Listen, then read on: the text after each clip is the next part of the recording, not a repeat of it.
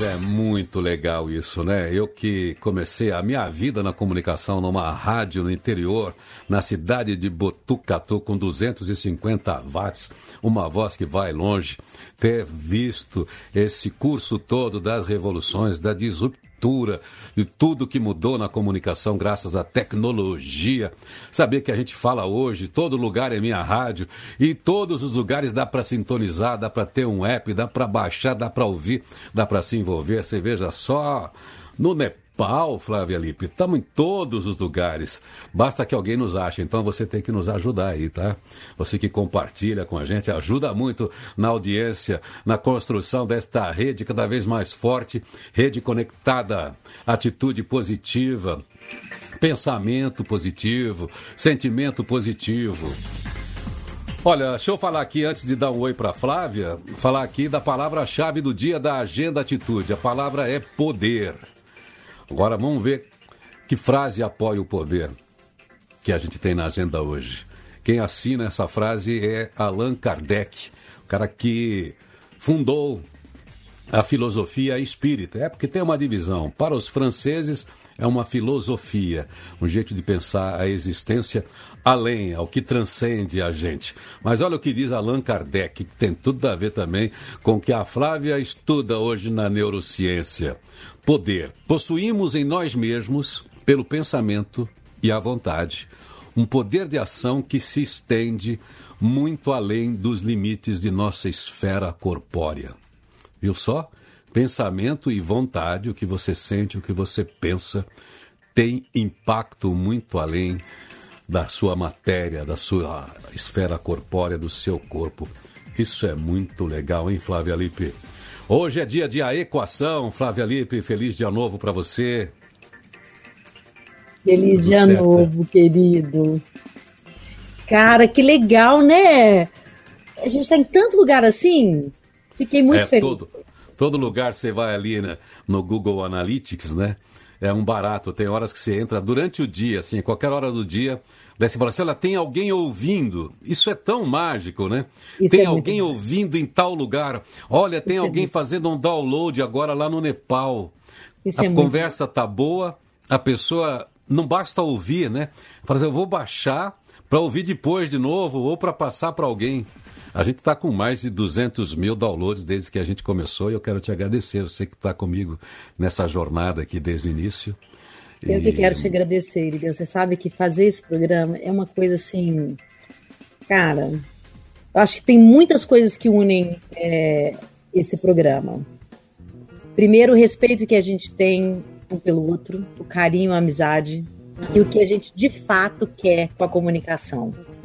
É. Né? Não, é, não é só atingir 200 mil downloads, é atingir 200 mil almas com palavras que podem fazer a diferença né? É. Sem a gente nem ter certeza de nada, porque a gente não quer ter certeza mesmo, né? Acho que isso é característica da gente também.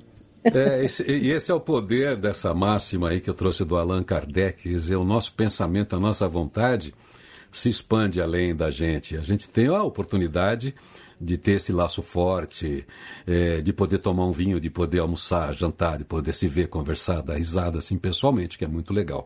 Mas hoje a gente tem isso expandido. Tudo que a gente fala também constrói valor, constrói conexão, constrói uma amizade com pessoas que estão no mundo aí. Então mostra que além dessas 200 mil almas, a gente é uma só também, porque a gente se conecta por isso. Mas Flávia, Hoje a gente também está aproveitando a internet, como cada um ouve a hora que quer. Hoje a gente também está fazendo um programa ao vivo, mas não é. Então, para ser honesto, a gente está fazendo um programa ao vivo no tempo certo, só que está gravado por causa de, de, né, de, uma situação técnica que a gente terá nesta sexta-feira, ou tem nessa sexta-feira, mas estamos aqui ao vivo em atenção a você. Estamos aqui no chat hoje para conversar com você. O que eu estou querendo de você hoje, nessa exploração da sexta, é que eu estou acompanhando essa sua escalada, esse seu curso A Equação, e me atraiu muito. Você tem falado dos seus mestres. É, os mestres que deixaram alguma coisa para você, você como educadora, como uma pessoa que multiplica conhecimento, tem na equação esses pilares dos grandes mestres. Então eu queria que você escolhesse alguns mestres para a gente falar hoje aqui. Então, escolher quais mestres a gente pode ter hoje aqui, através das suas reflexões, para compartilhar com todo mundo que está com a gente neste horário. Levanta talvez, aí os mestres. Talvez a gente podia, a gente podia fazer uma pergunta é, para Sócrates. Acho tá. que Sócrates é um cara legal da gente perguntar hoje. Tem outros, tá. mas a gente podia hoje fazer uma pergunta para Sócrates. Tá. A pergunta que eu queria fazer para Sócrates é o seguinte: Sócrates, o que, que você acha que é o poder? Já que a gente começou falando com poder, né? Será que as pessoas sabem quem é o Sócrates também, né? É. Então, então eu vou contar tá um pouco também. Então tá bom. Então daqui a pouquinho você conta. Tá. Então hoje então o mestre Sócrates está aqui incorporado em Flávia Lippe. É... E você que está aí, é claro, tudo que a gente fala é para você validar, porque eu sei que o mestre Sócrates está incorporado em você também, está nas coisas que a gente diz, nas coisas que a gente fala porque a, toda a cultura ocidental praticamente nasceu na Grécia, quando a gente evoluiu nesse pensar sobre o homem, sobre sociedade e sobre ensinamento, sobre sabedoria, enfim, sobre céu e mar, sobre vida e morte, azar e sorte e sobre poder. Então, o que é poder, Sócrates? Você vai pensando o que é poder e daqui a pouquinho, então, o mestre Sócrates conversa com a gente na equação com a Flávia aqui. Eu vou dar um giro aqui, porque pior do que não ler nenhum jornal é ler um só, e já já eu volto com você então, Flávia. É isso aí. No Positivity Talks de hoje, conversa com quem tem o que dizer de bom, a presença de Sócrates. E Flávia Lippe, sempre que tem um convidado assim aqui, é bom fazer o currículo, né? Começa você aí, faz um currículo do cara que vai responder pra gente o que é poder. Ele estudou na FGV, ele estudou pois no INSPE, então. ele estudou na PUC, ele estudou na USP. E, onde que ele estudou? Em Harvard. Ele estudou em que instituição? Que esses grandes mestres, né, que você sabe que eu adoro, é, e é a constituição básica, né, do meu saber, né? Eu, eu bebo na fonte, eu gosto muito de beber na fonte, né? Você sabe que tem uma história muito interessante sobre a filosofia, antes de falar de Sócrates, é, quando eu fui, quando eu me apaixonei pela filosofia, eu era muito nova, estava na escola ainda, eu devia ter uns 12, 13 anos, comecei a estudar filosofia, e a gente tinha aula de filosofia, inclusive, né, na escola. E comecei a me, apaixonar cada vez mais por filosofia, e depois eu fui para a Grécia, já adulta, fui para a Grécia estudar filosofia. Fui estudar filosofia em loco, na Grécia, porque eu queria é, sentir aquela, aquela hum, aquela sensibilidade daquela palavra no lugar onde ela era profetizada, vamos dizer, né? E o Sócrates, ele sempre me, me atraiu muito, porque Sócrates, ele, ele quebrava é, um conceito, né? No entanto, é, os filósofos antes dele são considerados pré-socráticos, porque ele realmente teve uma força muito grande na, é, no conhecimento, e o que me uniu a, a Sócrates, vamos dizer assim, é que para Sócrates existia, é, é, uma mudança significativa no rumo das discussões filosóficas da vida, né, sobre a verdade e sobre o conhecimento. Os filósofos, de uma forma geral, eles estavam preocupados em encontrar o fundamento, ou seja, o arqué de todas as coisas. E Sócrates não. Ele estava interessado nas relações com os outros e com o mundo. Não tem minha cara isso? Então, é, é, curioso também, a gente pensa que Sócrates nasceu pensador com cabeção desse tamanho. Não. Não, ele foi um cara da prática, ele foi gestor, ele tinha lá, um, ele sabia lidar com, com, com, com, as águas, com, com a navegação, ele tinha uma, uma liderança, então ele conhecia as relações, ele conhecia a força objetiva da prática e depois teve lá uma escolha. Claro que ele teve muitas fontes que ele, que ele que, que ele bebeu, né, que ele reproduziu, mas ele sintetizou para o pensamento ocidental até hoje é, o conhecimento. Nós estamos sentados nestas bases ainda, né? Sim, sim. E ele foi o cara, é, assim, para quem não sabe, né, ele nasceu é, em 470 é, antes de Cristo, né? Então ele realmente é um ancestral mesmo, né? um conhecimento ancestral. E todos os conhecimentos ancestrais se a gente vai falar então de 5 mil anos antes de Cristo, que é, que é onde eu iniciei, né, assim, a busca dos, desses mestres, né, com é, Buda e outros, outros mestres, era sempre o parampará, mestre para discípulo, era sempre o conhecimento através da fala. Isso. Né? Porque, por isso que as relações são tão importantes. E o conhecimento através da fala não é aprender a falar, mas é aprender a ouvir, né? Porque você, se você não, não escutar é. realmente aquilo que está sendo dito, você vai propagar coisas que não são reais. Tem muita dificuldade, inclusive, de, de achar os originais, né? principalmente 5 mil anos antes de Cristo, né? até pelo tempo, mas porque era, essa era a tradição. Né? É. Né? Você tinha que aprender e praticar, e não escrever e copiar, tá entendendo? Especialmente é, ele, que não né? escreveu, né? Já era a prática dele não escrever. Quem escreveu foi o principal discípulo dele, né? Quem, então, quem, pegou as lições depois ficou lá, ó. Lembra, vamos registrar o que o cara falou é. aqui, porque isso é o fundamento, né? Pois é, porque isso é muito importante, porque assim, a mesma coisa com Buda, a mesma coisa com Krishna, a mesma coisa com todos os filósofos orientais e ocidentais, né? Porque essa é uma prática que vem de 5 mil anos antes de Cristo.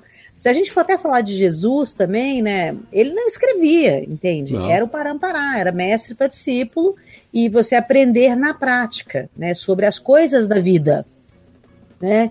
E as principais coisas da vida não eram riqueza, fama e poder. Por isso que eu falei, o que, que Sócrates pensa de poder? É, o poder é o poder da autotranscendência. Tá, aí é, você já começou a responder, então, o que é poder. Então, já é Sócrates falando aí a nossa pergunta aqui dos seus mestres aí que estão aí na, nos pilares do seu, do seu curso A Equação. O que é, é. poder? O poder é a autotranscendência. Esse é o poder. Para Sócrates, essa é uma fala de Sócrates, e até você mesmo, né? Você foi o, o é, a pessoa que fez a locução da, da equação para mim. É, e, você, e você viu que, eu, que é uma coisa que eu faço questão de falar, é a maior plataforma de autoconsciência é, que a gente tem hoje no planeta. Porque o objetivo é essa, essa autotranscendência, entende? E a, baseada em conceitos ancestrais mesmo. Eu peguei todos os grandes mestres para con construir essa viagem. Né? Deixa eu entender é o que, que é autotranscendência, Flávia. Autotranscendência, vamos dizer, é, é, é, eu pensar sobre o que eu penso, é isso? É eu pensar sobre o que eu elaboro, é eu fazer análises constantes, mesmo das coisas que eu tenho de produção, assim, da minha, das minhas visões de mundo e de vida e de tudo? A maiêutica é o pensar sobre o pensar, né? que é também está dentro do conceito é, do metapensamento. Agora, a autotranscendência é você já se conhecer, né? então você trabalhar no conhecimento de si, para saber como você vai modificar a sua relação com você mesmo, com os outros e com o mundo. Isso é autotranscendência. É, a autotranscendência, ela sempre expande para o planeta, né? A autotranscendência, ela não fica você com você e com seus pensamentos, né? É sempre você com o mundo. Por isso que ele dizia que uma vida não examinada não vale a pena. Exatamente. É e, esse, e, esse, processo é chamado diálogo é, é, da maiêutica é o diálogo socrático, que é considerado a maiêutica, né? Que é esse discurso que você é, percebe inconsistências de você mesmo e você se autocorrige. Você sabe uma coisa interessante que eu até dei uma, uma entrevista outro dia e alguém falou assim: nossa, mas esse papo de autoajuda é um saco. Né? Porque a palavra autoajuda ela ficou muito massacrada por causa da década de 70, né? Mas as pessoas sabem tão pouco da filosofia na prática da vida da gente e maiêutica é autoajuda, mas é uma autoajuda muito refinada, né? Porque você se autocorrigir é você se autoajudar. É. Né? Então, a maiêutica ela tem esse poder, né? E a base de grandes terapias, inclusive, tem a filosofia clínica. É, as pessoas não sabem, mas a terapia cognitiva comportamental ela tem uma base muito profunda é, na filosofia. O coaching, que ficou uma avacalhação aí por parte de alguns as pessoas, mas o coach ele é precioso. E a base do coach é a terapia cognitiva comportamental, que vem Sim. da maiútica. Né? Então, assim, a gente precisa estudar também, né, para a gente poder criticar, né? É um negócio interessante. A gente pode tirar as palavras chatas é. é, que foram destruídas, mas o conceito é muito importante. Né? Conceituar as coisas, né, e praticar é muito importante. Né? Mas essa, você vê, a, os grandes educadores que a gente conhece, brasileiros inclusive, são sempre da, da experiência, né? E como é. é acessível quando você trabalha esse conhecimento da experiência, da leitura da realidade de si mesmo e do mundo. É. É, é. Porque se você falar daquilo que você não conhece, você não tem como fixar esse conhecimento, né? E não tem como vivenciar ele, né? É. Não tem como vivenciar, né? Então isso é muito importante da gente perceber, sabe? Muito importante. Você sabe que é, assim pode ser uma, uma quebra de paradigma para algumas pessoas, mas a neurociência ela se desenvolve a partir de dados experimentais ou dados clínicos. Então ela é uma ciência empírica. Ela é tá. empírica. A filosofia é empírica. Né? Todos os conhecimentos ancestrais são empíricos. Então, assim, o que eu, que eu queria muito que as pessoas entendessem da minha personalidade, é, dentro, principalmente dentro da equação que é a minha plataforma, né? É que não é um curso. É o que eu vivi. É a minha experiência de vida dividida em várias aulinhas curtinhas é, que pode te dar uma oportunidade de fazer uma experiência como a minha. Mas eu você não vai sair assim. lá, né? Num, num diploma de, de mestre em alguma coisa. Diploma de vida, certeza que você vai receber um. Eu, eu entendo assim, nem, nem, nem vendo a, a Flávia né, como portadora, né? A gente sabe que cada pessoa é especialista em si mesmo, mas você, pelas suas vivências, sua investigação, essa sua capacidade de curadoria para dar linhas né, para que as pessoas encontrem um modelo próprio né, de, de evolução, de descoberta, na é verdade, de descoberta de, de si mesmas e, e achar o seu, o, o seu lugar de, de, de, crescimento. Acho que é isso que um, normalmente um curso, é, um livro tem que fazer isso por nós. Não traz nunca uma fórmula pronta. É uma equação que você faz, pelo que eu entendo, ela é só que tem uma equação Irineu, ela é Irineu. A equação Tiago é Tiago, a equação Roberta é equação Roberta, a equação Flávia. Agora a gente usa essa equação dentro dos, das minhas dos números, vai, da, dos valores que eu deposito ali para formular aquilo que está dentro da minha própria inquietação. Então, é, é, por isso que isso aí foge da, da ideia. É muito legal se você ter explicado o que é autoajuda, porque autoajuda não é pegar emprestado o modelo do outro, é você ser provocado a desenvolver o próprio a partir, é claro, do conhecimento, porque a gente tem um repertório é, de conhecimento. E aí entra essa big dessa curadoria. E você, além dessa curadoria, esse seu jeito fácil de, de contar, de, de, de levar a gente a essa experiência, você tem um um arsenal aí, né? Um arsenal não é feio, não vou usar a palavra arsenal porque lembra. Vamos tirar armas, as né? palavras né? bélicas, né, de nós. É, não né? vamos tirar essa palavra bélica aqui. É. Mas você tem aí um cabedal, que é uma coisa antiga. Você tem um, um, né, uma, uma biblioteca, uma videoteca, você tem bastante coisa acumulada, que é o que você já deixa acessível no DHE. Mas, enfim... Eu brinco que, eu, que eu, uma coisa que eu sou apaixonada é, é antropologia, né? E, e, e antroposofia e as ancestralidades. Então, quando a gente brinca né, de, de cavucar o planeta, né, você vai achar preciosidades e você pode tirar o melhor daquilo ali né, para atualizar para o mundo moderno. Né? Então, se a gente pode usar o conhecimento ancestral para resolver problemas atuais, eu acho que ele é mais do que testado, né? Porque são os nossos ancestrais que já testaram e já deu certo, né? Então, aí eu fico uma pergunta para você, né? Até que ponto, né, do ponto de vista, até que, do, até que ponto a, a filosofia, é, a, a, mesma filosofia, a mesma ideia de Sócrates que a gente está falando agora, é, ela, ela se insere num mundo 2.500 anos depois, né? Por que, que isso permanece enquanto todas as outras coisas desaparecem? É porque as outras coisas são coisas? Exatamente. Por isso que eu te amo. Justamente porque as outras coisas são coisas. E, a, e, a no, e nós, humanos, a gente tem as mesmas necessidades. De 5 mil anos antes de Cristo até hoje, as necessidades é, da nossa alma são as mesmas. As coisas não. As coisas deixaram de ser as mesmas. Mas as nossas necessidades são as mesmas. Quer dizer, a gente que lida com tecnologia também, é um dos assuntos de seu interesse, meu também, a gente vê um mundo exponencial, de ruptura, falamos disso, eu tenho futurabilidade, eu gosto muito de refletir sobre isso a partir da, do, do, ser humano, né, o caminho de futuro de cada um. a gente tem que entender o seguinte: o dilema do homem, o lugar do homem, é, homem que eu tô dizendo, o lugar do humano, vai, vamos colocar aqui, é ainda moral, é ético, é aquilo que vai dar uma satisfação interna para a gente. Esse tem que ser o nosso. Essa tem que ser a nossa investigação. Como é que eu me dou bem comigo mesmo? Essa é a investigação da vida?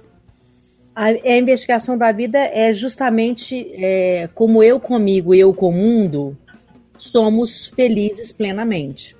E felicidade plena não é aquela felicidade né, das coisas, é a felicidade é, dos saberes, dos sentires, né? E para isso tem até uma, uma é, algum, alguns itens que são os básicos para a gente conseguir essa transcendência e essa felicidade, né? Que são os itens da equação: viver aqui agora, ser curioso, fazer o que gosta, ser generoso, cultivar relacionamentos e cuidar do corpo.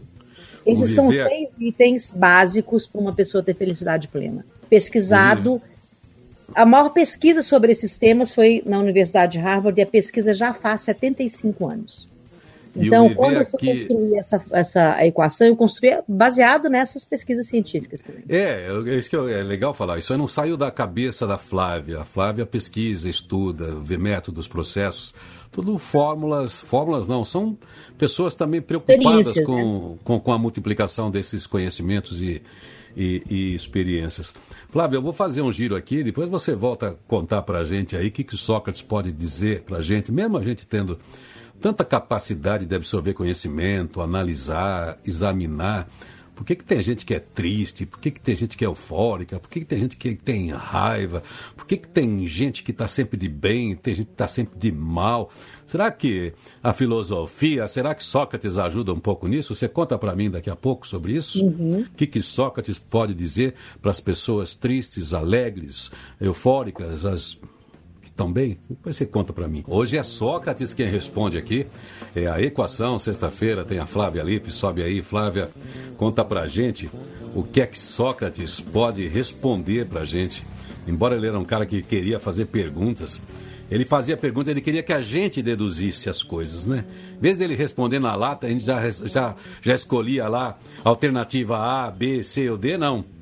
Ele fazia uma pergunta e a gente Atrás voltava. da outra.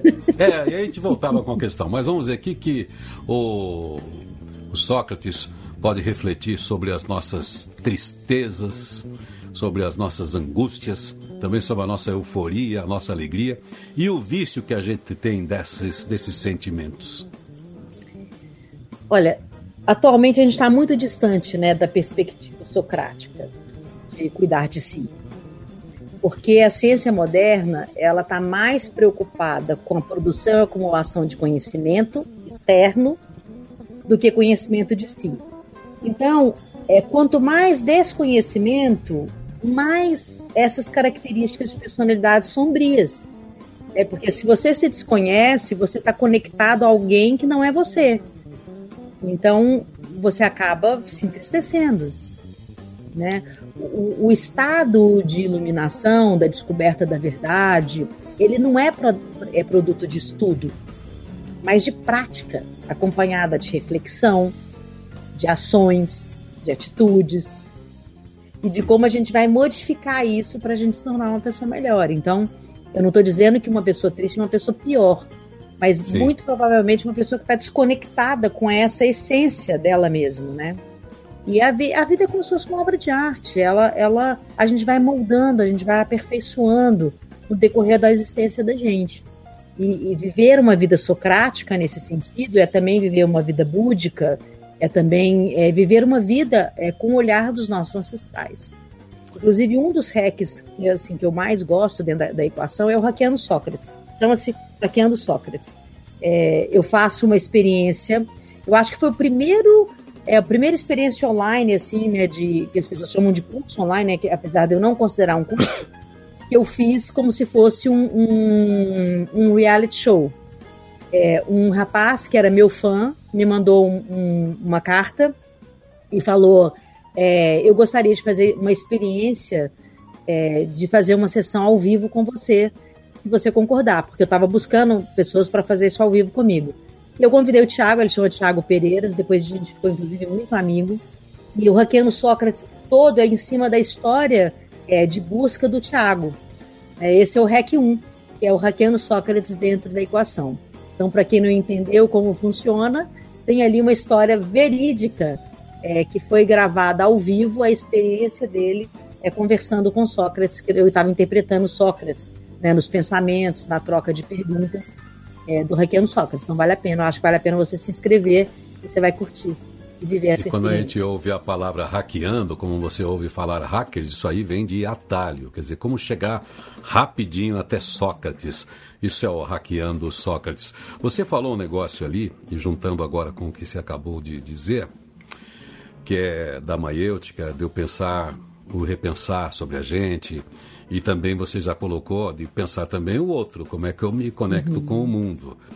É, porque foi lá, também nesse lugar aí, que se falou da ética, que é a nossa relação com o outro e o que, que a gente produz para o outro. Harmonia, inclusive democracia, essa palavra nasceu, nasceu lá. Mas tem um. Eu tenho isso como Platão, mas como Platão a gente entende que reproduz Sócrates, ele dizia alguma coisa parecida com isso, que eu posso ser três pessoas assim ao mesmo tempo.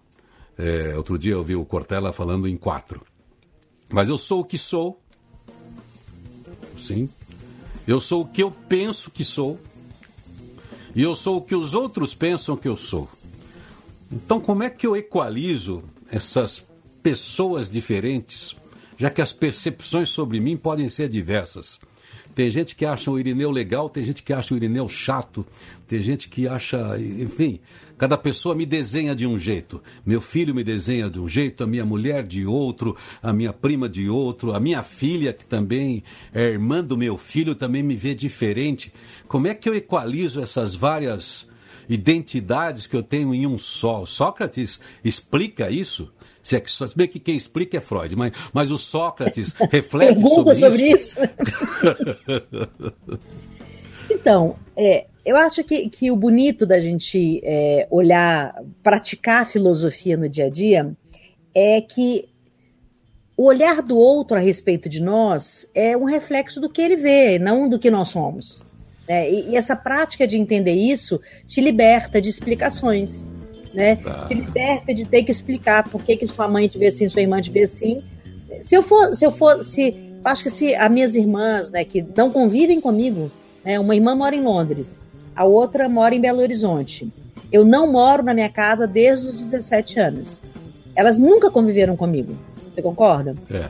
A visão que elas têm de mim é de uma pessoa que, que elas mal conhecem e que conviveu na mesma casa até os 17 anos.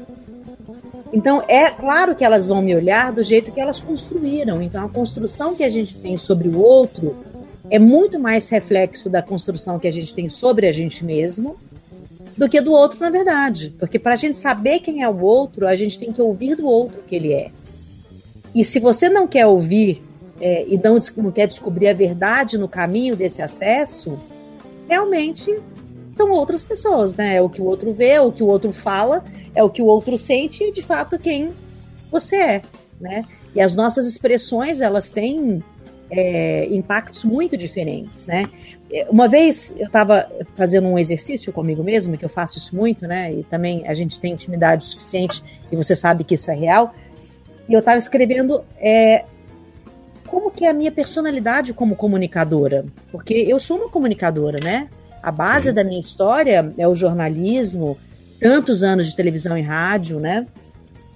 E eu estava escrevendo a personalidade de, de quem eu sou como comunicadora. E a primeira coisa que eu escrevi foi super sincera, pragmática, né? Você me conhece, dados, etc. Eu só acredito em crescimento a longo prazo e sou generalista e sou bem humorada. Eu falando de mim é porque eu tenho experiência de quem eu sou. Agora, uma pessoa que pode me ver numa entrevista qualquer fala: Nossa, essa mulher é muito brava. Ou então, nossa, essa mulher dá muita bronca. Ou então, nossa, essa mulher é muito direta. Porque aí tem os conceitos culturais também. Né? Eu sou uma mulher com uma personalidade direta. Então, é, muito provavelmente, isso vai criar impactos diferentes em pessoas diferentes, com sensibilidades diferentes. Mas essa sou eu, Não, eu sou aquilo que eu vou dizer para você e não aquilo que você sente, né?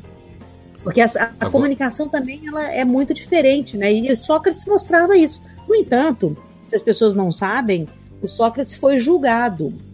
Ele foi julgado pela fala dele, que era a fala mais simples do mundo. A resposta dele sempre foi: eu só estou aqui no decorrer da existência, trazendo os valores humanos, buscando a verdade de cada um.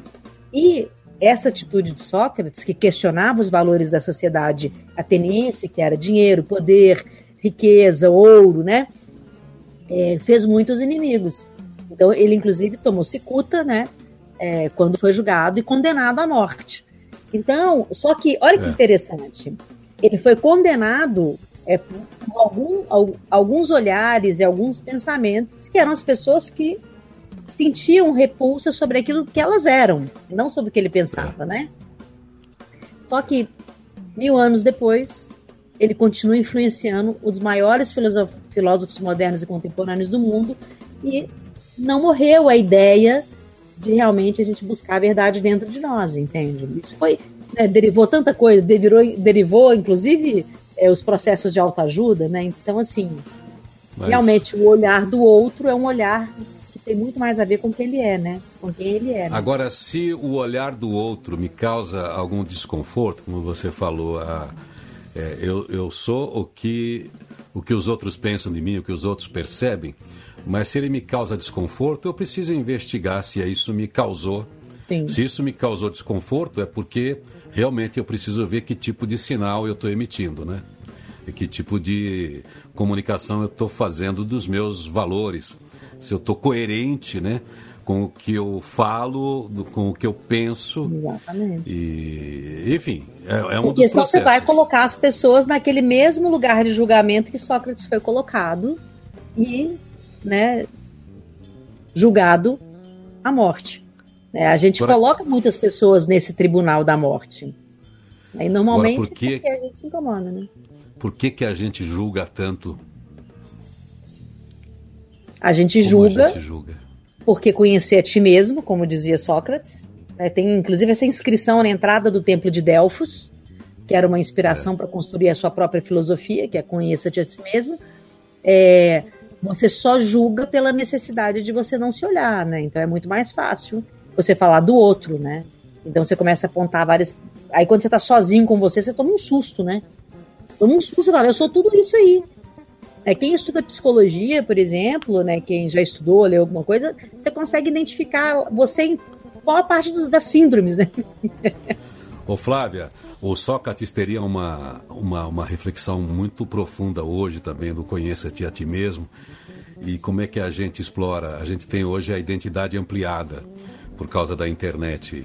Então, além dessa impacto que eu causo nas minhas relações diretas, pessoais, enfim, pelo meu jeito de ser, me comunicar, a informação que eu tenho, enfim, como eu interajo com, com, com o mundo, tem o jeito falso, né? Que não sei se é tão falso, necessariamente não é tão falso, mas onde eu projeto a pessoa bonitinha que eu gostaria de ser, não só na imagem, não só botando um filtro na minha foto, mas também falando coisas belas, né? No, no, no meu perfil, no meu Instagram. E, e às vezes a gente é, entra em choque com a gente mesmo. A gente tem visto essa experiência aí, né? De alguns conflitos e também as pessoas que trabalham é, com terapias, né? Os analistas aí têm enfrentado isso, que é esse conflito da distância que fica quem eu sou, da distância daquela pessoa que eu mesmo projetei para o mundo. Porque já que eu lido com pessoas que estão um pouco distantes, eu inventei uma pessoa bacana. O que será que o Sócrates diria sobre isso, hein? Ele diria autotranscendência, né? Busca é. autotranscendência. Tem uma coisa muito interessante né, sobre isso, Irineu, que, que é, essa necessidade absurda de ser aceito é que faz né, com que você faça julgamentos e que você comece a se espelhar naquilo que vai é, ou, ou, virar um meme, ou é, disparar sua fala, ou transformar uma ideia sua em algo esplêndido e espetacular, é. né? E até outro dia também, né, numa dessas, né, a gente, você sabe, você também recebe um monte de, de hum. inbox, etc, né?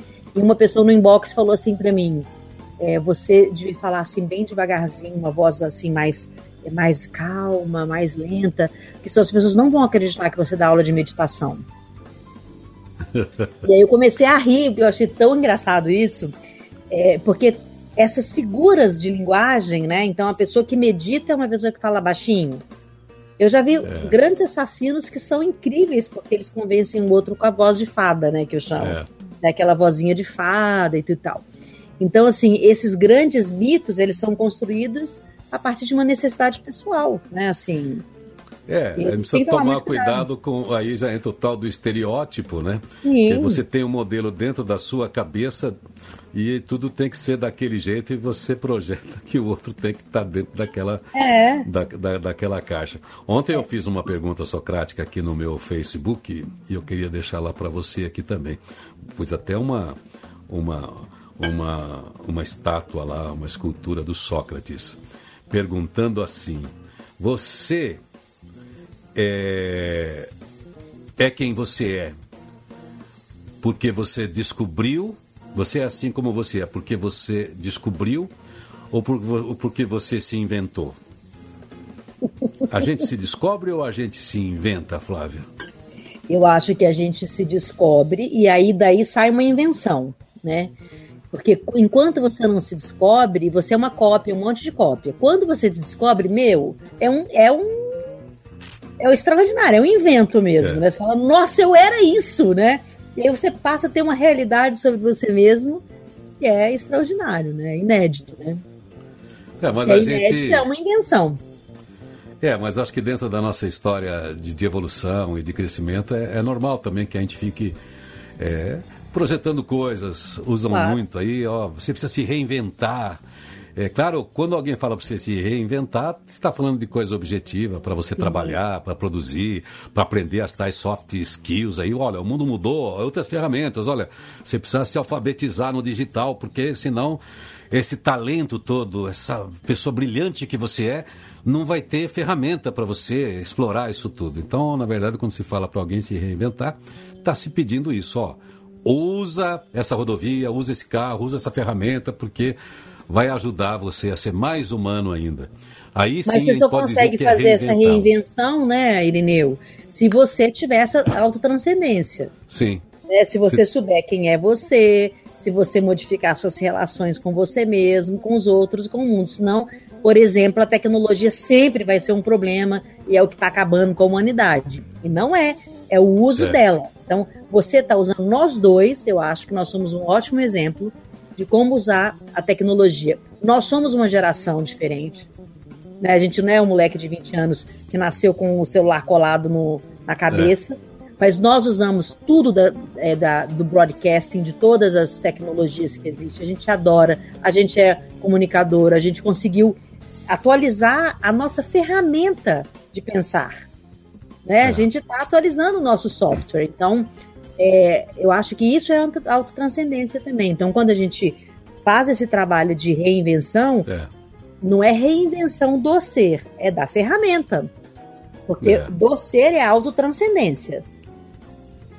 Né? Mas é muito legal isso, né? Em primeiro lugar, você tem que trabalhar a sua essência, saber o seu lugar no mundo, quem é você, aí conheça-te a ti mesmo.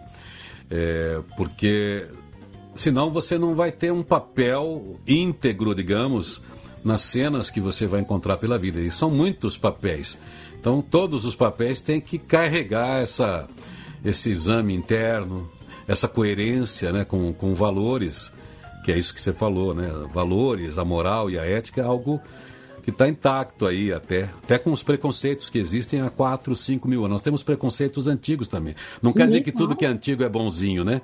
É, são essas ideias maravilhosas. Só existem essas ideias dessa época de Sócrates, ou de Tales de Mileto antes dele, ou de Platão, ou de todo mundo, porque existiam os mesmos problemas na época que estavam nas relações. Como é que eu me comporto, como é que eu respeito a minha vida, como é que eu concilio a minha vida com a vida do outro.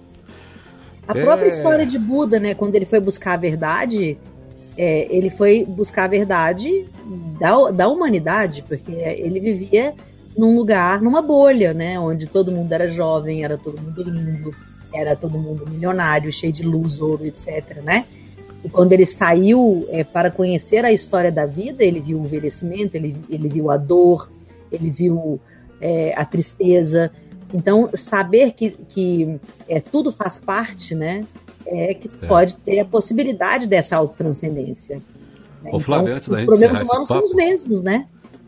Antes da gente encerrar esse papo que está dando a hora aqui, é, como a gente ficou muito focado na equação, esse, esse, esse, esse novo esse novo, essa nova vivência aí que você, que você propõe, que não é nada novo, está lá no, no IDHL, mas você parece que está abrindo aí uma outra temporada, digamos assim, para dialogar com as pessoas sobre esse imenso poder que elas têm de descobrir coisas a si mesmos e, e maneiras de, de fazer parte de um jeito legal desse mundo aí, que muda toda hora e que precisa de gente de valor. Fala aí como é que a pessoa então entra lá. Passa de novo aí pra gente, Tiago. Quem quiser conhecer o IDHL, quem quiser ainda se inscrever lá na equação, o que, que você quer dizer a respeito do curso, pode acrescentar agora. Faz merchan agora, vai. Já explorei tanto você. Você tem o direito de fazer o merchan. Eu só queria fazer um convite mesmo, né, Irineu, para as pessoas como nós dois, por exemplo, é, como já tem hoje 3 mil alunos, né? São 3 mil pessoas é, buscando a autotranscendência, né? esse desejo profundo de saber quem são e como que elas podem se, é, se manifestar no mundo de uma maneira plena. Né? Então, meu convite é entra na equação, clica aí nesse link, você vai ter uma aula gratuita super linda, é que eu conto um pouco dessa viagem de Sócrates, de hackeando Sócrates. E aí depois, se você curtiu, essa aula é gratuita. Se você curtiu, daí você se inscreve. E olha, eu vou te falar, Deve ser muito bom mesmo, sabe por quê? Porque Google está patrocinado. O Google está te dando de presente 75% de bolsa para você estudar comigo. Então, se, fosse, se eu fosse você, eu aproveitar. Então vai lá aí, vai lá, vai lá ver. Acessa aí então a equação.com.br barra inscrição, entra lá no IDHL. Então é isso. Chegando aí nos momentos finais da equação, que é o papo que a gente tem todas as sextas aqui com a Flávia Lippe. A gente hoje pode encerrar com esse papo filosofando com Sócrates, para que você busque aí esse reconhecimento de si mesma, de si mesmo, com a Flávia Lippe. Eu acho que a reflexão hoje poderia ser, primeiro, um agradecimento. Eu quero agradecer a vocês e que vocês agradeçam a todos as milhões, os milhões de olhares, de vozes, de almas que compartilham com você e comigo o desejo profundo de autotranscender.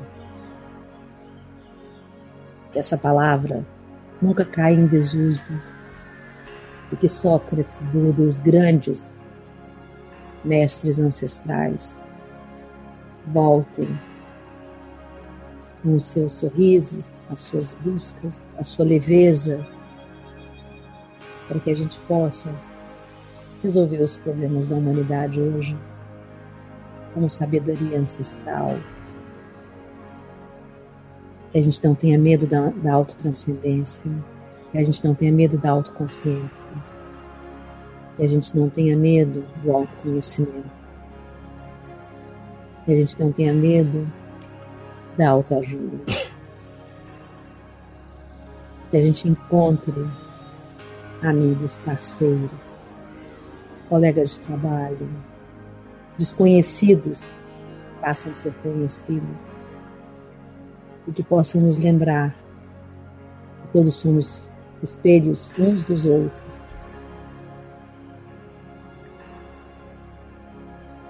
E que nós somos iguais. E a nossa busca é a mesma. E que a gente pode amar a si mesmo. Com medos, raivas, alegrias, incertezas. Que a sua sexta-feira seja incrível, no final de semana, seja um final de semana de descanso, que você continue buscando algo autoconhecimento. Espero.